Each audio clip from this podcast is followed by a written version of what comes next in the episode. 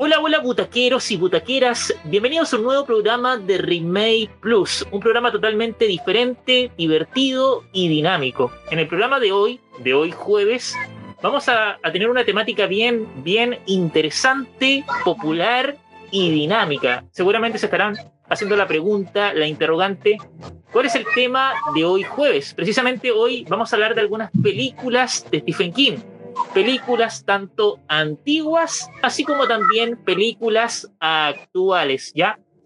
Bueno, eh, primeramente, antes de, partir, voy a darle el, pase a, mis panelistas, a mis invitados. En este caso les traigo un panelista que nos acompaña directamente desde Perú, concretamente desde Lima. Ahí le doy el, pase a Jean Arce de, del sitio Too Much. Adelante, Jan, adelante.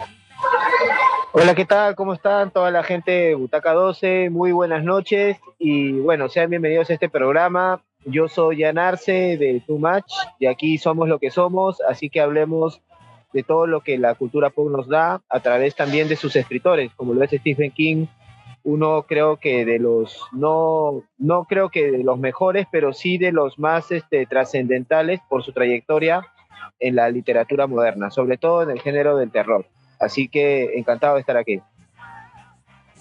Dale, no, gracias a ti, Jan, por aceptar la invitación. Estamos acá muy, muy contentos y complacidos por porque aceptaras participar, porque aceptaras la invitación. ¿Ya? Bueno, vamos a, a partir, pero en este caso, eh, digamos, anunciándoles brevemente las películas que vamos a tocar, las películas que vamos a tratar. Me refiero a, vamos a tocar primeramente El Resplandor, Después del resplandor vamos a tocar la película La Niebla y finalmente vamos a terminar con la película Cuyo, esta película tan olvidada sobre este perrito tan violento y sádico, ¿ya?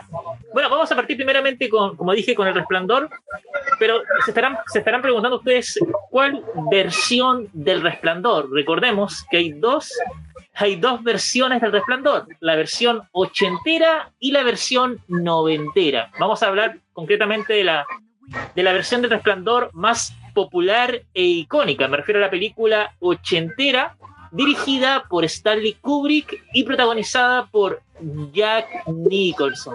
Esa, esa película que hasta hoy en día hasta hoy en día sigue siendo una película bastante popular e icónica y que hasta hoy en día sigue generando bastante controversia y polémica, ¿ya? Bueno, vamos a partir eh, un, contexto, un contexto bien, bien rápido y breve.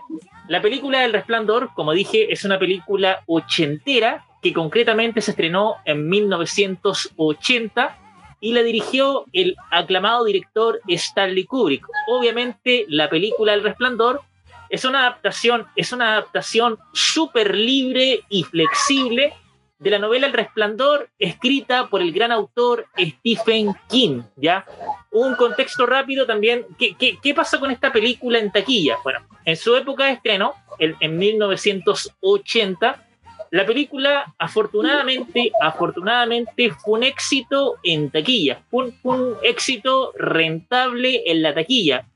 Pero a nivel de críticas recibió críticas mixtas, críticas variadas para, para, los, dos, para los dos lados, para los dos polos.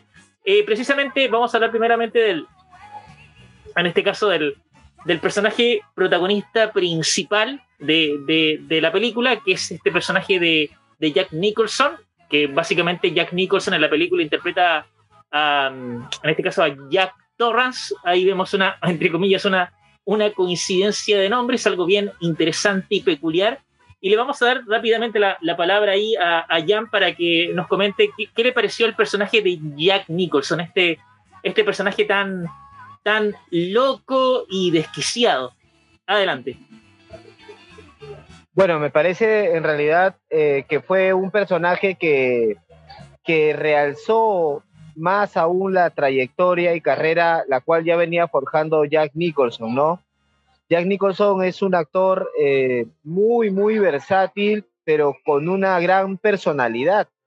Eh, tanto así que cada vez que él ha, hecho una película en su haber, los directores, eh, muy al margen de darle un guion, le han solicitado que plasme su personalidad, porque es la que realmente tuvo el, ha tenido el verdadero impacto en Hollywood, ¿no? No por nada, pues este, ya a una edad, digamos, muy avanzada, se pudo ganar un Oscar por un papel que, que entrañaba la comedia con, con lo irreverente, ¿no? Hablo de Mejor Imposible, con Diana Keaton. Pero en esta película, pues, eh, realmente despliega, creo que el lado oscuro que, el personaje necesitaba a través de, de la verdadera personalidad de Jack Nicholson, ¿no?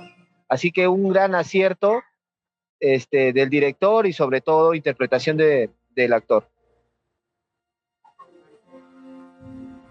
Dale, genial, genial. Bueno, vamos con otro, otro tema importante que sería básicamente la, la familia del personaje de Jack Nicholson, o sea, la familia del personaje Jack Torrance. En este caso, el personaje de Jack tiene una esposa y un hijo. La esposa se llama Wendy y el hijo se llama Danny. Bueno, eh, eh, Wendy, Wendy en la película es interpretada por hoy en día la, la famosa actriz Shelley Duvall, que en su momento su actuación fue bastante criticada y polémica, pero que con el paso del tiempo su actuación ha sido mejor apreciada y valorada. Los críticos, entre comillas, se han arrepentido un poquito de las críticas tan duras que le hicieron en su momento a la actriz, ¿ya?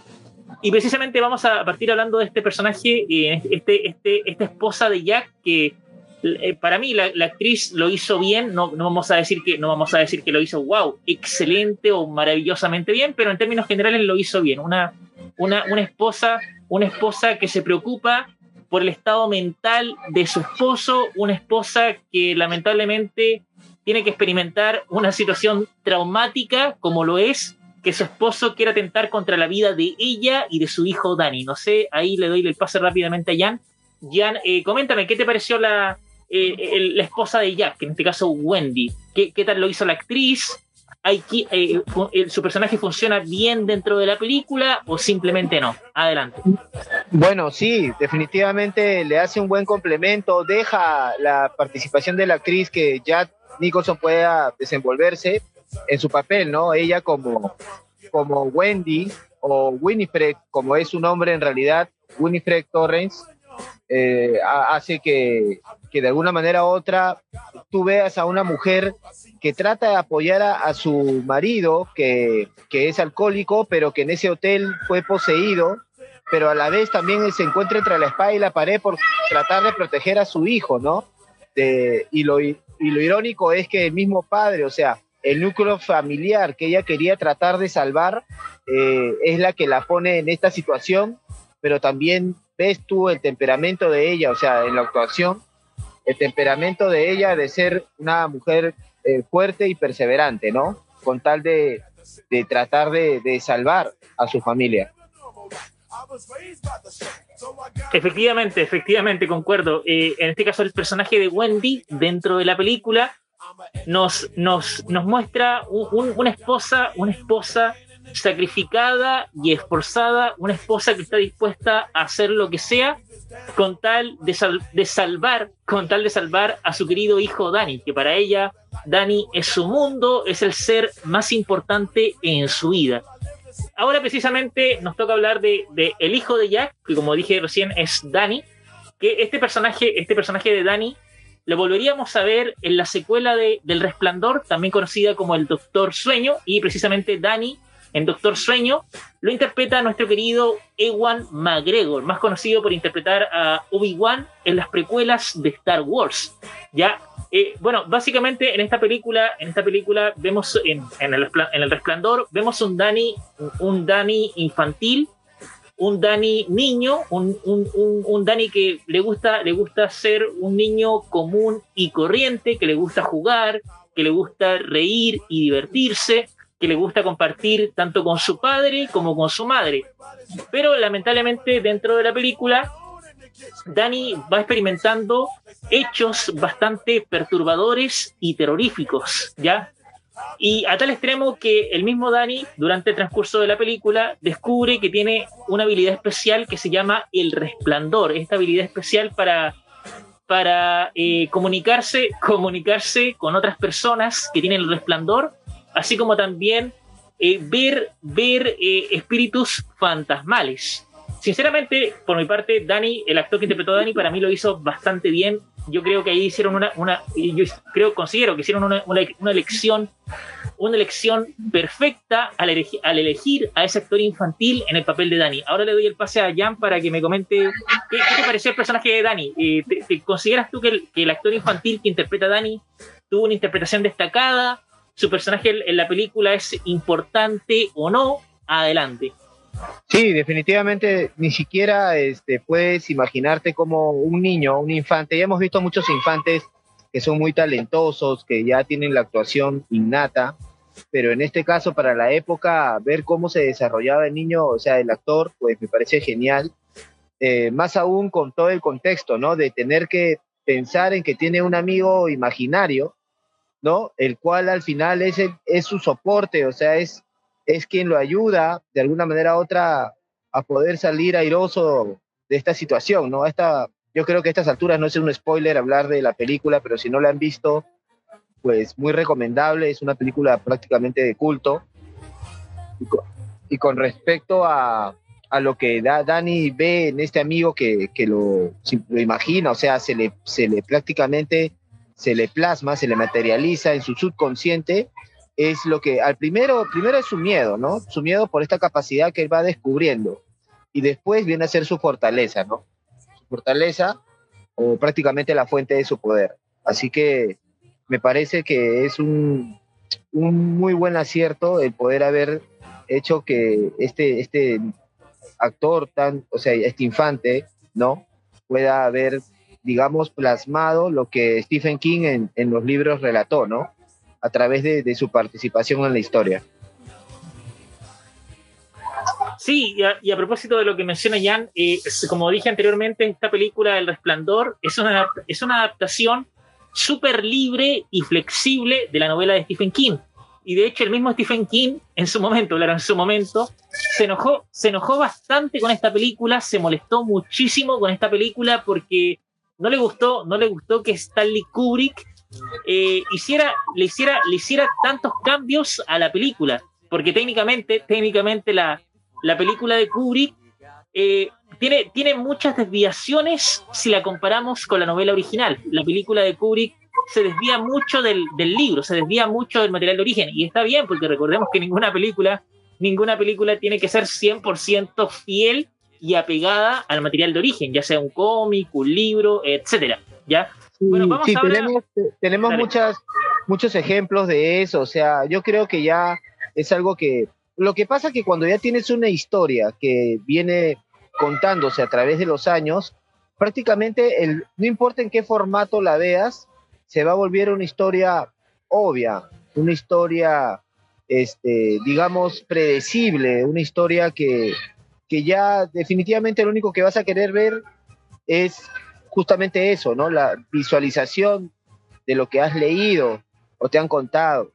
Por eso que a la fecha no ha habido, que yo sepa, o si tú lo sabes, bien, pero que yo sepa, no ha habido ninguna adaptación al 100% de ningún novelista, de ninguna. O sea, hace poco lo más, la, misma Stephanie Meyer, si no me equivoco, de Crepúsculo, ella inclusive estuvo involucrada en la saga y, listo. Y hay cosas que ahí mismo en la película la directora le cambió y ella lo aceptó. Dijo, bueno, ¿no? Puede funcionar mejor en el cine, las personas no se esperan esto.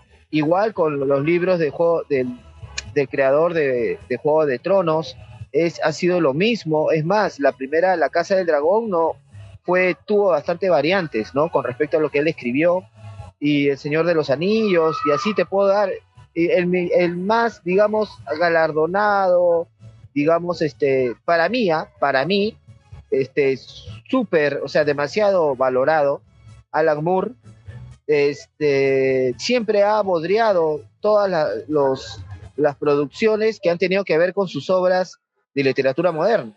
O sea, a él no le gustó Watchman, eh, no, le ha gustado. O sea, si hacen ahorita el hombre que todo lo tiene de Superman, seguramente tampoco le va a gustar. La Liga Extraordinaria con Sean Connery tampoco le va a gustar. La cosa del pantano que hizo HBO Max tampoco le gustó, y eso que estaba basado en sus libros, en la etapa que él escribió, La cosa del pantano, y así te puedo decir, hablar de muchos otros más. Lo mismo, los mismos libros de George Lucas. O sea, George Lucas escribió eh, la saga de Star Wars de otra manera. Sin embargo, al verla plasmada en el cine, él aceptó varias cosas. Así que yo creo que, que esto no, no es un mal necesario, por decirlo así, de que no tengas una fidelidad al 100% de una obra a, la pantalla grande o la pantalla chica, ¿no? Porque tenemos que sorprenderlos también, tenemos que sentir esa diferencia. Exacto, exacto. Hay, hay casos, hay casos en que una película es fiel, es fiel al libro, el cómic, pero se corre, lamentablemente se corre el riesgo de que esa película no sea exitosa, no sea rentable económicamente hablando. Un, ejemplo rápido que se me viene a la mente es el caso de la película Batman, la broma asesina, esta película animada que precisamente se estrenó en los cines, de manera excepcional se estrenó en los cines y lamentablemente fue un fracaso rotundo en taquilla, fue un fracaso horrible en taquilla. Y eso que la película es súper, súper fiel a la novela gráfica de Alan Moore, me atrevería a decir que es por lo menos fiel en un 97%, cosa que, que no cualquier película basada en cómic logra. Pero a pesar de eso, de que la película fue súper, súper fiel al material de origen, a la novela gráfica, la película fracasó en taquilla. Y hasta hoy en día sigue siendo una película bastante, bastante criticada, duramente criticada. Entonces, ahí... Yo, Estoy, yo estoy seguro, estoy seguro que si hubieran hecho lo que, se, lo que hizo Zack Snyder con, con los vigilantes,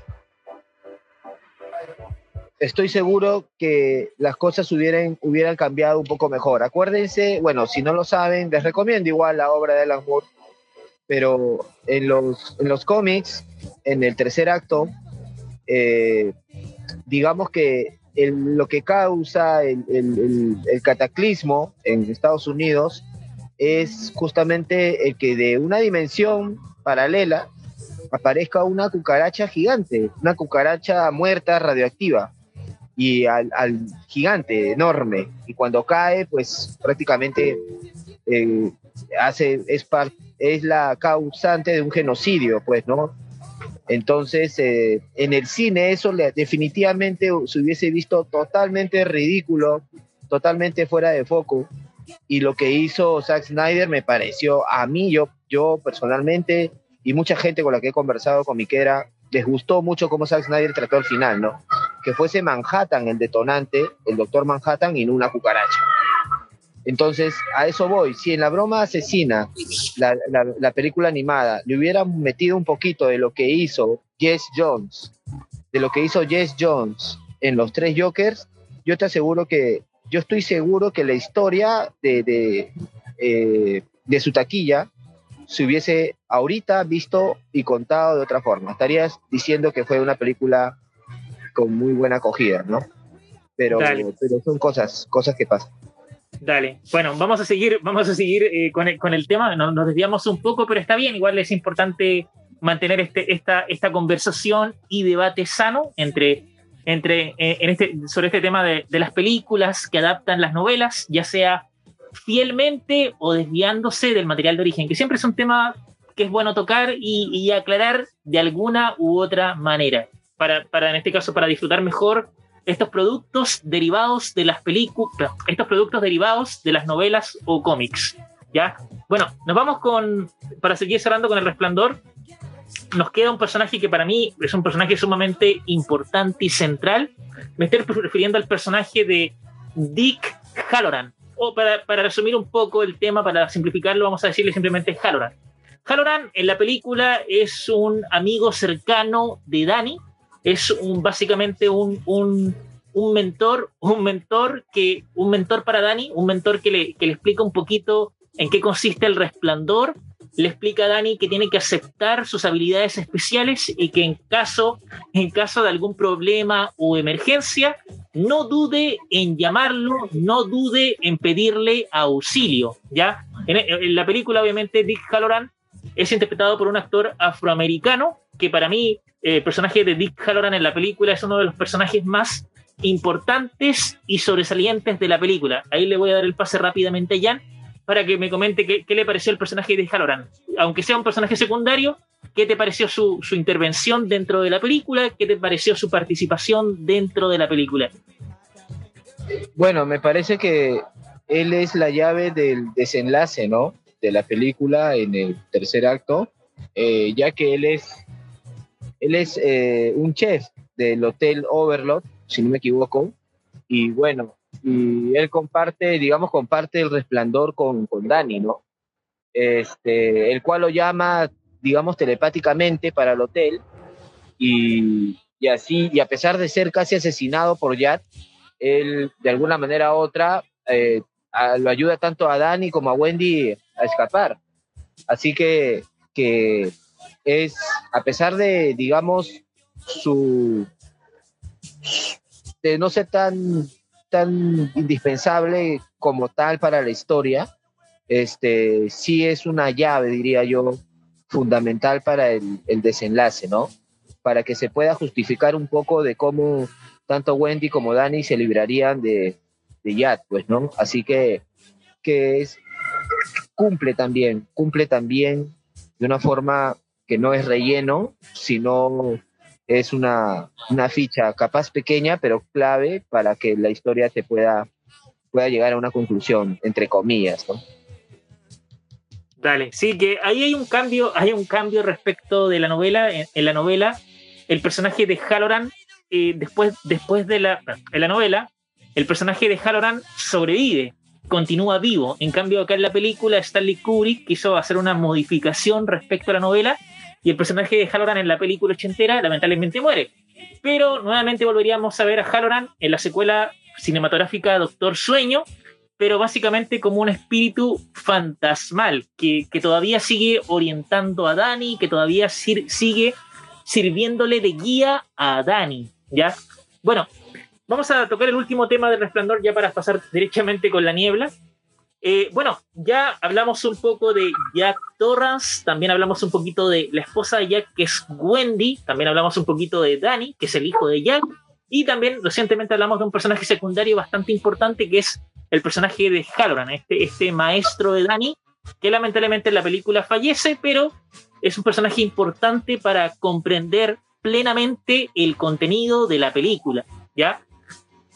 Bueno, nos quedaría hablar de, de, una aclaración importante. Bueno, en esta película, en esta película del Resplandor, eh, los personajes que, que, mencionamos recién, los cuatro personajes que mencionamos, son, son importantes, son personajes protagonistas, ya sea protagonistas principales, así como también secundarios.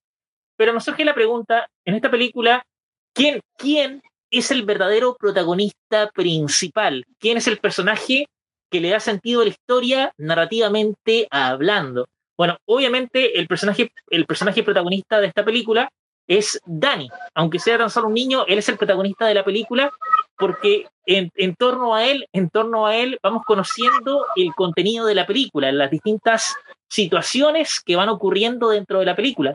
Pero si Danny, si Danny es el protagonista principal de la película El Resplandor, ¿quién será el villano principal? Obviamente Jack Jack, Jack Torrance es un villano importante, pero no es el villano importante. Jack Torrance es un villano importante dentro de la película, pero no es el villano principal más importante.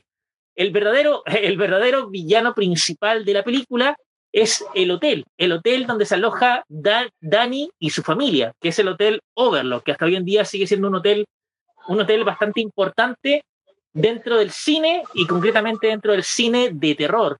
Básicamente, así como explicando rápidamente el Hotel Overlock, el Hotel Overlock es un, obviamente un hotel, un hotel maldito y embrujado que alberga, que alberga los espíritus de los distintos habitantes y residentes en el mismo hotel. O sea, todas las personas que fallecieron dentro del hotel, sus espíritus están prisioneros dentro del hotel. Y precisamente el hotel lo que busca es alimentarse del resplandor que tiene Dani. Y cómo, cómo, cómo el, el, hotel busca, busca, digamos, cómo el, el, hotel busca conseguir el resplandor de Dani, manipulando a su padre, o sea, poseyendo al padre de Dani, que es Jack. Y por eso, básicamente, se van desencadenando los hechos que vemos en la película ochentera de Resplandor. Y ahí le, le dejo la pregunta planteada a Jan, ¿qué te pareció eh, el Hotel Overlook como este lugar físico que funciona como el antagonista principal de la película, este hotel tan, tan perturbador y macabro? Adelante. Bueno, sí, ha inspirado inclusive otras películas eh, del género de terror donde la, digamos, la maldición está en la propia casa, ¿no?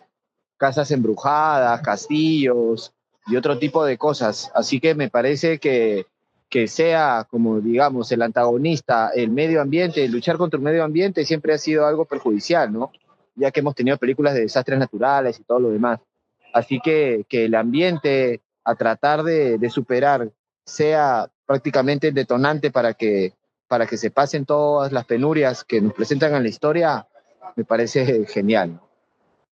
De hecho, en, películas, en películas actuales, todavía, todavía se sigue haciendo referencias al Hotel Overlook, todavía se sigue mencionando de una u otra manera al Hotel Overlook. Voy a colocar un ejemplo súper concreto. Hay una película eh, dirigida, dirigida por Steven Spielberg que se llama Ready Player One, que es una película de ciencia ficción y que al mismo tiempo funciona como película gamer, que esta película de Ready Player One obviamente está basada en una novela y ya como la película fue un éxito rotundo en taquilla y crítica, eh, Warner confirmó que viene una secuela en camino, que está en desarrollo una secuela.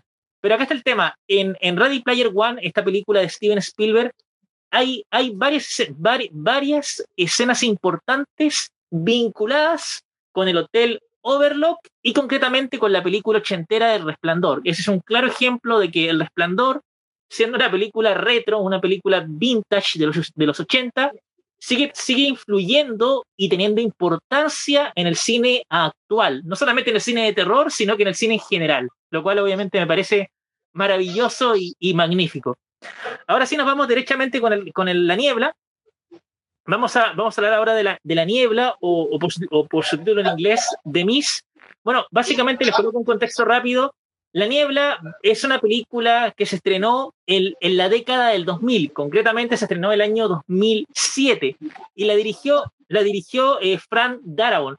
Este director, Frank Darabont, eh, tiene bastante experiencia participando en películas de Stephen King, ¿ya?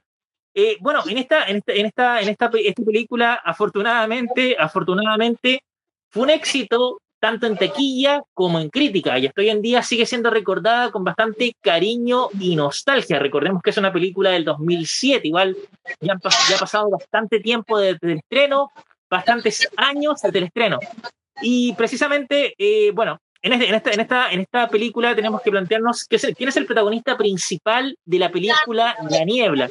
Bueno, el protagonista principal obviamente es David, interpretado por el famoso actor Thomas Jane, que muchos lo recordarán por haber interpretado al Punisher en la película Punisher del 2004. Ahí le voy a dar el paso primero a, a Jan para que me comente rápidamente qué le pareció el personaje de David, este personaje protagonista. Adelante. Sí, me parece genial, ¿no? Más aún porque lo, inter lo, interpreta que sería nuestro, bueno, entrañable Punisher, ¿no? y también ha hecho otros papeles también, creo que de zombies. Eh, hablo de Thomas Jane, ¿no? Así que me parece, me parece genial todo lo que se, lo que se puede haber visto de, de personaje. Lo que se puede dale, haber visto de personaje. Así que yo creo que, que su protagonismo como, digamos, el, el eje de, de tratar de, de sobrellevar, ¿no? Todo este, digamos, hecho sobrenatural está muy, muy a la altura, ¿no? Ahí recién Thomas Jane estaba dándole ápices a lo que sería entre, digamos, el suspenso y un poco lo que daría a hacer eh, ciertas escenas de acción, ¿no? Así que me parece que está muy bien, muy bien puesto ahí en la película. Dale. Sí, igual, eh, igual Thomas, digamos, Thomas Jane como actor igual tiene bastante experiencia participando en películas de Stephen King. Participó obviamente en La Niebla, pero también participó en la película El Cazador de Sueños y en la película 1922. Tanto, tanto, tanto El Cazador de Sueños como 19, tanto El Cazador de Sueños como 1922, ambas películas también son películas basadas en libros de Stephen King. O sea, igual ya tiene cierta Thomas Jane actualmente siendo 2023, igualmente tiene bastante trayectoria dentro del cine de Stephen King, de este cine basado en los libros de Stephen King.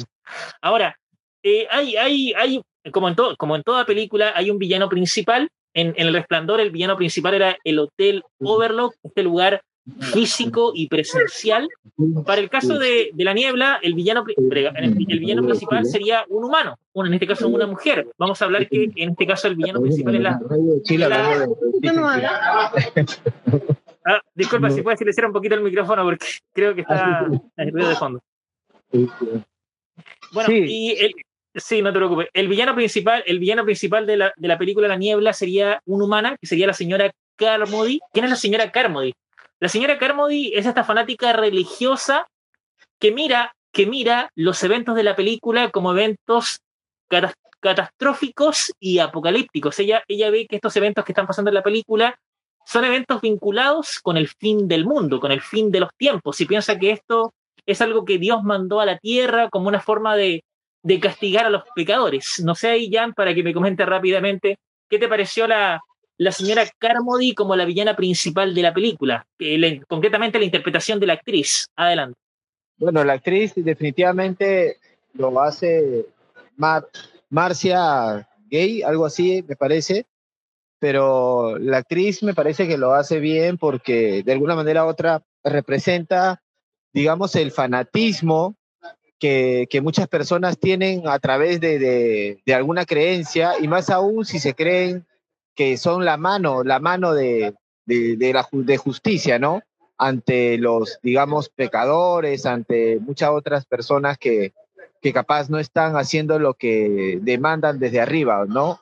Personas equivocadas que tratan de transversar eh, de qué manera podríamos llevar nosotros la, vida y las leyes que, que nos dan, ¿no?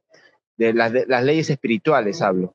Así que, no, la actriz definitivamente eh, impacta de alguna manera u otra con el papel que, que tiene que desenvolver y al punto de que inclusive te da ganas hasta de que desaparecerla, ¿no? A media película ya quieres, ya quieres de alguna manera u otra este, decirle ya, o sea, stop y, y para, para esto, ¿no? Para esto, ¿no? Así que, que lo que te genera a ti como espectador este, está bien llevado por, por ella, ¿no? Por el personaje. Exacto, concuerdo, plenamente contigo, concuerdo al 100% contigo. La, la, actriz que interpreta a la señora Carmody nos dio una interpretación bastante destacada y, por qué no decirlo, magistral. Un, un, villano que tú como espectador realmente odias, que tú como espectador realmente detestas, ¿ya? Ahora, eh, nos, nos, toca, nos queda un, un, Bueno, acá quería hacer una comparación rápida. Recordemos que Recordemos que Stephen King, tanto en sus películas como en sus libros, tiende, tiende a mostrarnos villanos con contenido religioso, concretamente fanáticos religiosos e extremistas. Voy a hacer una comparación rápida.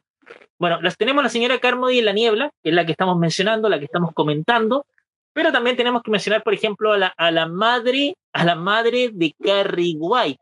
En cualquier versión, en cualquier versión cinematográfica, la madre de Carrie, la madre de Carrie en cualquier versión siempre es importante. Y recordemos que la madre de Carrie, que se llama Margaret, Margaret es precisamente una fanática religiosa extremista que, que, impide, que impide que Carrie pueda llevar una vida normal, que impide que Carrie se pueda desarrollar de manera libre y plena. Entonces ahí vemos otro ejemplo que en la misma, en la misma novela y películas de Carrie nuevamente se recurre, se recurre al, al, al villano religioso, al, villano con contenido religioso, como sería la madre de Carrie, ¿ya?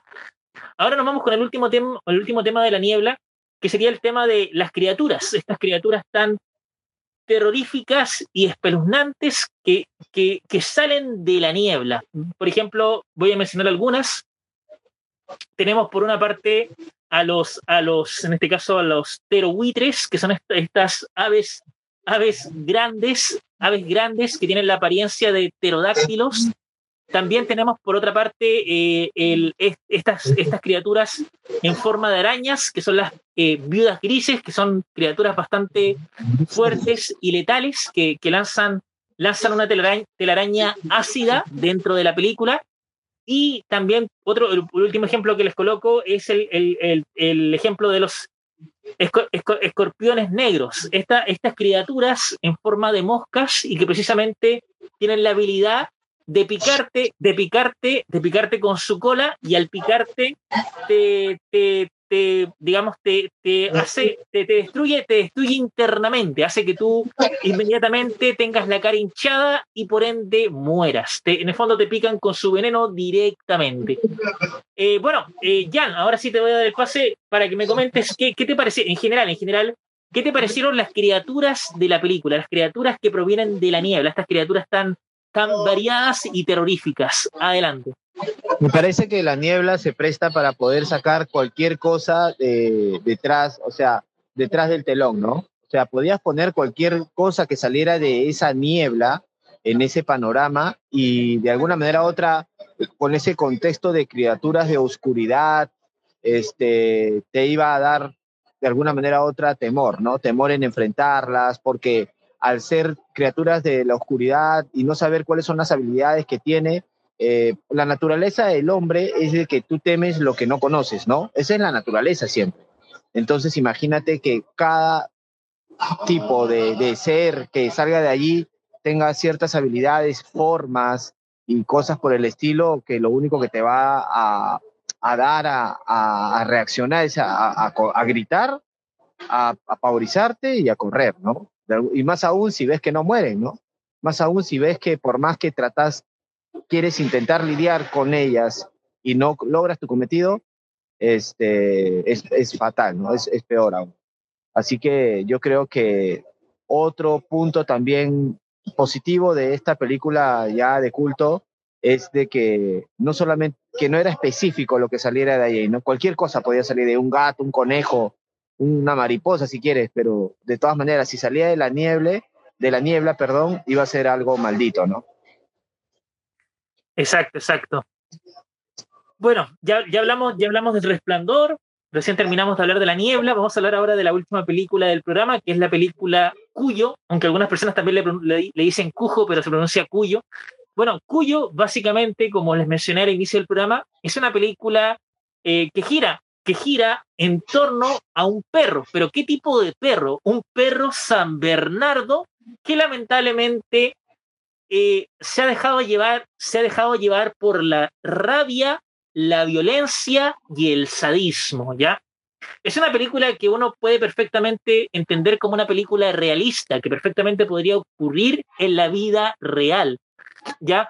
Cuyo, bueno, básicamente les comento, Cuyo es una película ochentera, es de 1983.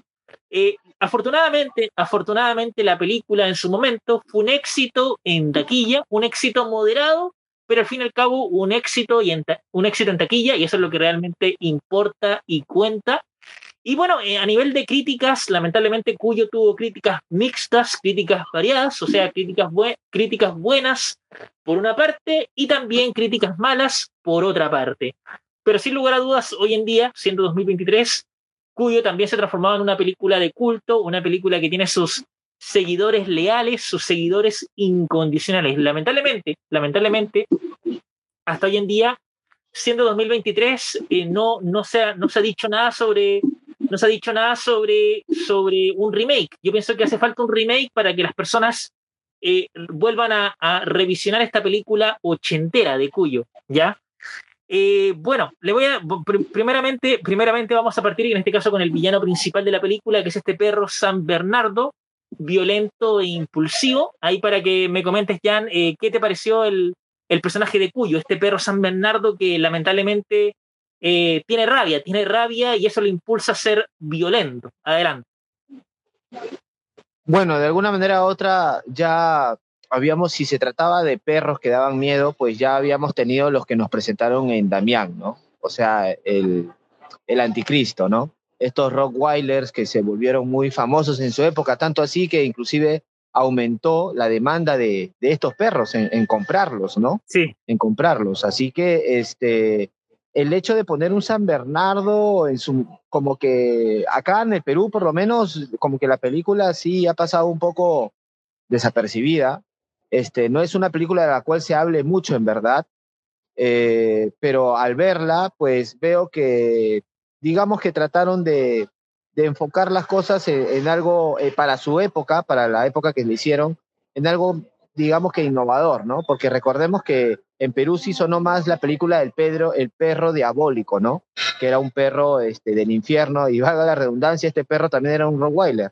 Una película que se estrenó acá en el Perú por los finales de los 80, más o menos, el perro diabólico, Canal 2. Así que este, eh, lo que puedo decir es, de alguna manera u otra, que por circunstancias fortuitas, es de que, de que a este perro, este murciélago, pues lo, lo, muerde y, y, le genera este tipo de violencia en sí, ¿no? Porque tampoco era que el murciélago venía del infierno, ¿no? Era un murciélago tal cual, o un vampiro como tal, que le da esa rabia y, y hace que le pongan violentos. Algo similar a lo que han hecho con este oso cocainómano, ¿no? Este oso que consume bastante este, pasta básica de cocaína, ¿no? Y, se vuelve desquiciado, que ha sido un éxito en taquilla a pesar de la inversión que han hecho. Yo creo que en su momento la película iba por esas matices, pero como que le faltó un poco de, de relevancia por el animal que utilizan, ¿no? un animal enternecedor por naturaleza, volverlo violento en, su época como que no, no pegó mucho al punto de vista que te puedo, te puedo decir. Sí, de hecho, sí, bueno, si, hacemos una, una un, más que comparativa, un análisis, un análisis rápido, al comparar, digamos, analizar estas tres películas, El Resplandor, La Niebla y Cuyo, obviamente de las tres películas, la que sale perdiendo, la que sale perdiendo evidentemente es Cuyo. ¿Por qué sale perdiendo? Porque es una película que está quedando un poquito en el olvido, está quedando olvidada, y es una película que, como tú mencionas, Jan, eh, no se habla mucho de ella, no, no se menciona tanto. Seguramente, seguramente la recordarán más las personas que son fanáticas de Stephen King, o las recordarán más aquellas personas que, les gusta el cine de terror ochentero.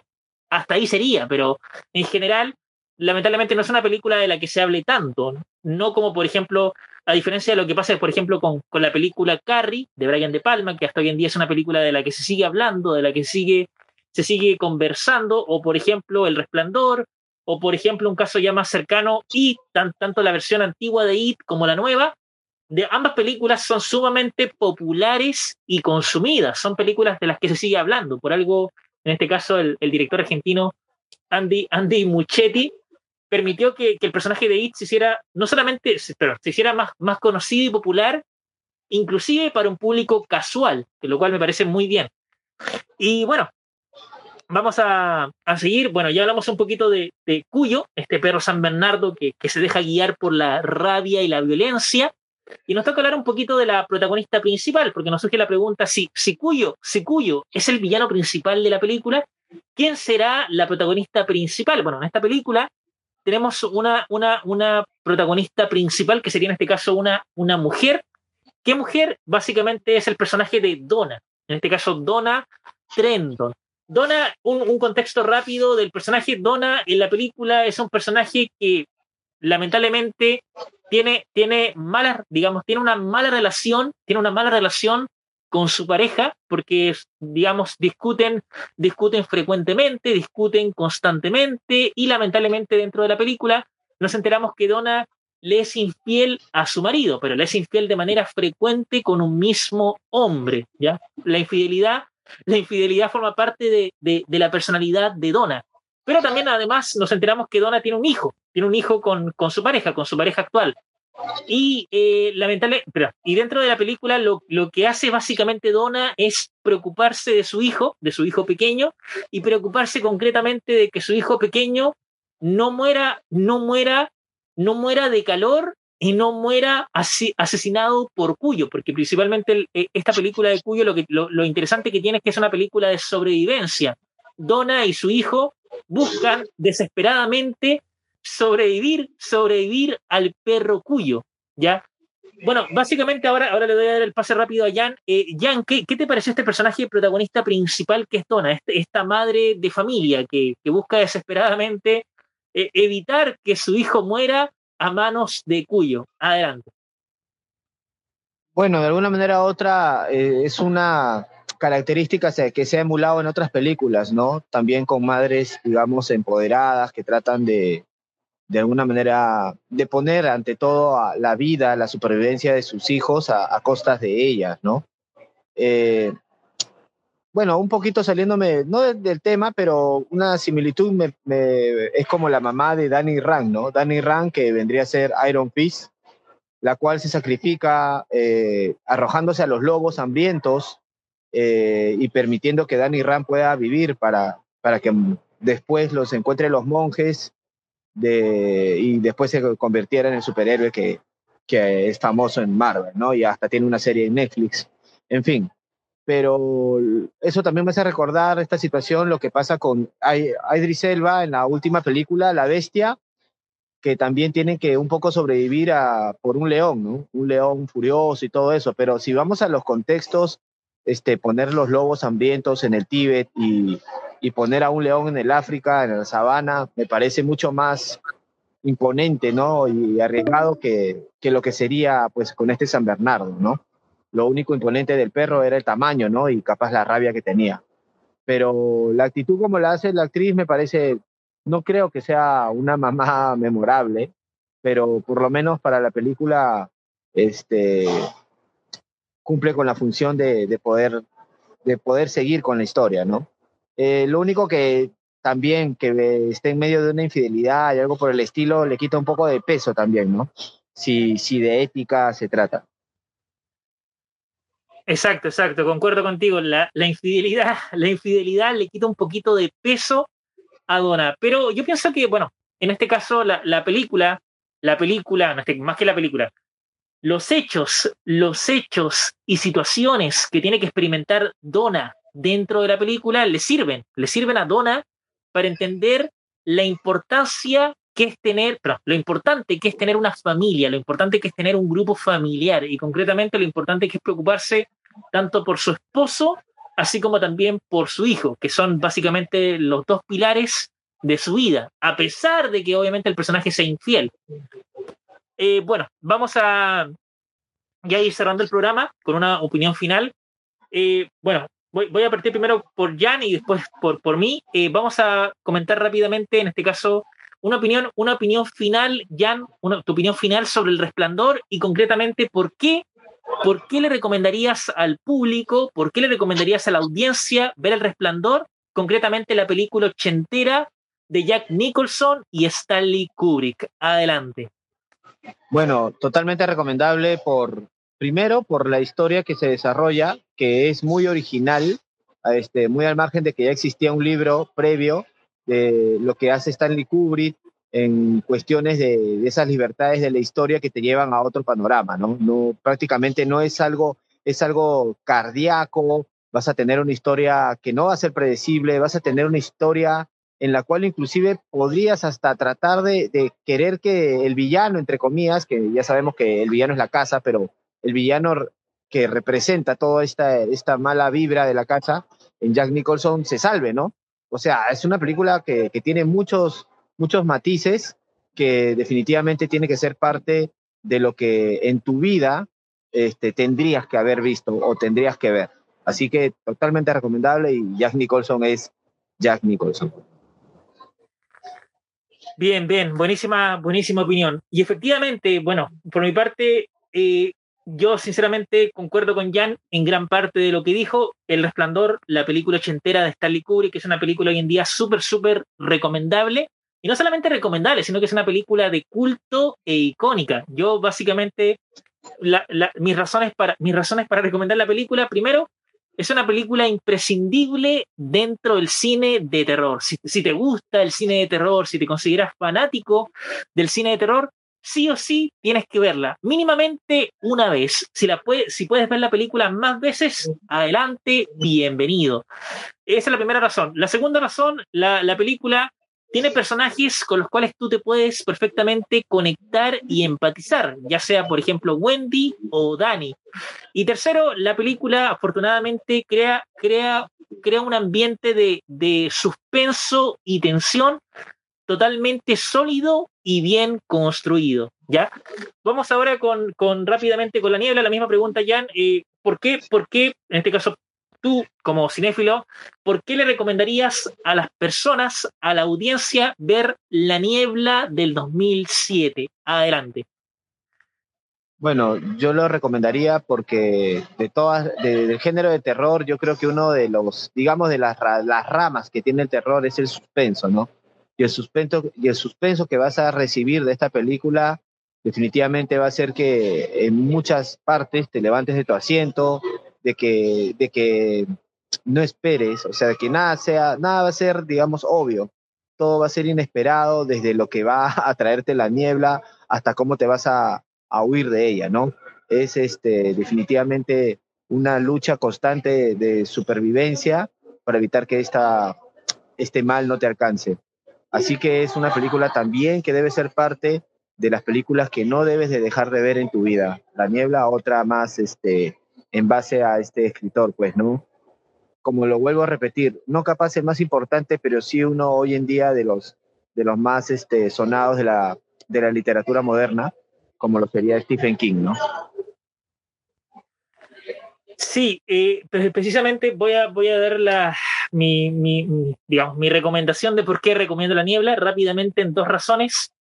La primera razón la, porque yo recomiendo La Niebla, porque afortunadamente La Niebla, La Niebla del 2007, es una película que no pasa de moda, una película de la que se sigue hablando, de la que se sigue conversando. Y en este contexto, la película nos entrega actuaciones, actuaciones de lujo, actuaciones de las mil maravillas. Sobre todo destaco a la actriz que interpreta a la señora Carmody, esta fanática religiosa, extremista y purista, que como villana funciona bastante bien, una, una villana sólidamente construida. Y esa es la primera razón. Y la segunda razón es precisamente la, las criaturas. Las criaturas que aparecen en la película son criaturas bastante bastante bien logradas y totalmente terroríficas, que afortunadamente se han conservado bien a pesar de que estemos en el 2023, ¿ya? Ahora sí, nos vamos rápidamente a una pequeña pausa musical y ya volvemos con más Remake Plus. Ya volvemos. Hola, hola, butaqueros y butaqueras. Ya estamos de vuelta con Remake Plus. Les comento que seguimos aquí hablando de, de las películas de Stephen King. Hablamos dentro del programa de el Resplandor, la película clásica ochentera de Jack Nicholson y Stanley Kubrick. Hablamos también un poquito de La Niebla, esta película del 2007 que dirigió Frank Darabont, esta película tan, tan importante y terrorífica. Y terminamos hablando un poquito de Cuyo, esta película ochentera tan olvidada sobre este perro San Bernardo que, que se deja llevar por la rabia y la violencia. ¿Ya? Bueno, vamos a, dar la, opinión final respecto de la película Cuyo, que es la película que nos faltaba eh, comentar rápidamente. Bueno, eh, le voy a dar el pase a Jan para que me responda rápidamente eh, ¿por, qué, ¿por qué recomendarías esta película de Cuyo? Esta película que lamentablemente está bien, bien olvidada. Adelante. Eh, bueno, en realidad, siendo sincero, es necesario que se recomiende porque, porque en verdad no es una película, como yo lo he dicho, sinceramente entrañable. no, es una, no es una película, yo creo que hay muchos, muchos puntos los cuales hacen que, que así la tengas físicamente, la vuelvas a ver, a menos de que seas alguien pues totalmente amante de todo lo que escribe Stephen King. Ojo, que hay cosas que Stephen King escribe y no les gusta, hay cosas que él ha escrito y no les gusta a él mismo. Así que este, yo en verdad, si quieres tener, digamos, tu colección completa en base a todo lo que se ha hecho inspirado o basado o adaptado en lo que Stephen King ha escrito, pues pues tienes que verla, ¿no? Tienes que verla u obtenerla a través del medio que quieras, físico, digital, online, este, y así puedas decir todo lo que Stephen King ha, ha realizado, pues yo lo he consumido, ¿no? Pero personalmente yo creo que no te podrías dejar de llamar un fan de Stephen King si no ves esta película. Es mi punto de vista. Dale, dale, gracias, gracias. Bueno, por mi parte, do, brevemente, por las razones por las que yo recomendaría la, la película de Cuyo, dos razones, dos razones bien rápidas. Primeramente, es una película que yo diría que ha envejecido bien, ha envejecido de buena manera, ha sabido conservarse a pesar del paso del tiempo, de los años. Eh, y la segunda razón, eh, eh, en cuanto a los efectos especiales, en este caso, el, el perro, el perro Cuyo, el perro Cuyo, a pesar de que es una película ochentera, es, una peli es, un, es un villano que afortunadamente se ha conservado bien, un, un villano animal que realmente da miedo, que realmente genera cierto terror y suspenso. Además que la película, la película de Cuyo, eh, tiene una duración, una duración breve, una duración razonable. Y es una película que tú la vas a, la vas a poder ver rápidamente, ni, te, ni, te, vas a dar, ni, ni, te vas a dar cuenta cuando la película ya esté terminando. Es una película que pasa súper, súper rápida y tiene una historia bien, bien, bien fluida. No, en ningún momento, en ningún momento la, la, la historia, la historia eh, decae ni decepciona. Siempre, siempre van pasando cosas, siempre Cuyo va, va matando, va matando nuevas víctimas. ¿ya? Bueno, ese fue el programa del día de hoy y con eso ya terminamos este especial de Stephen King hablando un poquito del Resplandor, La Niebla y Cuyo. Tres películas bastante, bastante importantes dentro del cine de Stephen King. ¿ya? Bueno, ahora sí, eh, nos despedimos, pero primero le vamos a dar el pase a Jan para que él eh, nos, nos, diga, nos diga sus redes sociales para que ustedes lo puedan ubicar y seguir. Adelante, Jan. Bueno, agradecer siempre a Butaca 12, a la radio, a ti, estimado, y a toda la producción. Y bueno, a mí me pueden encontrar en como Too Much en Facebook, Instagram y TikTok. Eh, YouTube todavía no, porque estoy todavía batallando con el copyright, pero muy pronto ya, muy pronto en YouTube. Así que muchísimas gracias. Espero seguir hablando de estos temas cuantas veces me inviten. Y ya sabemos que todos somos parte de, de un mundo geek donde hacemos cultura pop. Por eso somos lo que somos y yo soy Anarce de Tu Match. Gracias, gracias. Bueno chicos, eh, ahora sí yo me despido. Nos estaríamos, nos estaríamos encontrando el próximo jueves para otro programa. Seguramente hay, hay eh, hoy día, hoy lamentablemente no les voy a hacer spoiler, prefiero ahí que el tema se mantenga como una incógnita, como un misterio, así que ya prontamente van a saber el tema. Y nos estaríamos viendo, como dije, el próximo jueves en otro programa de Remake Plus. Nos vemos, cuídense mucho y que pasen bonito fin de semana. Nos vemos, hasta pronto.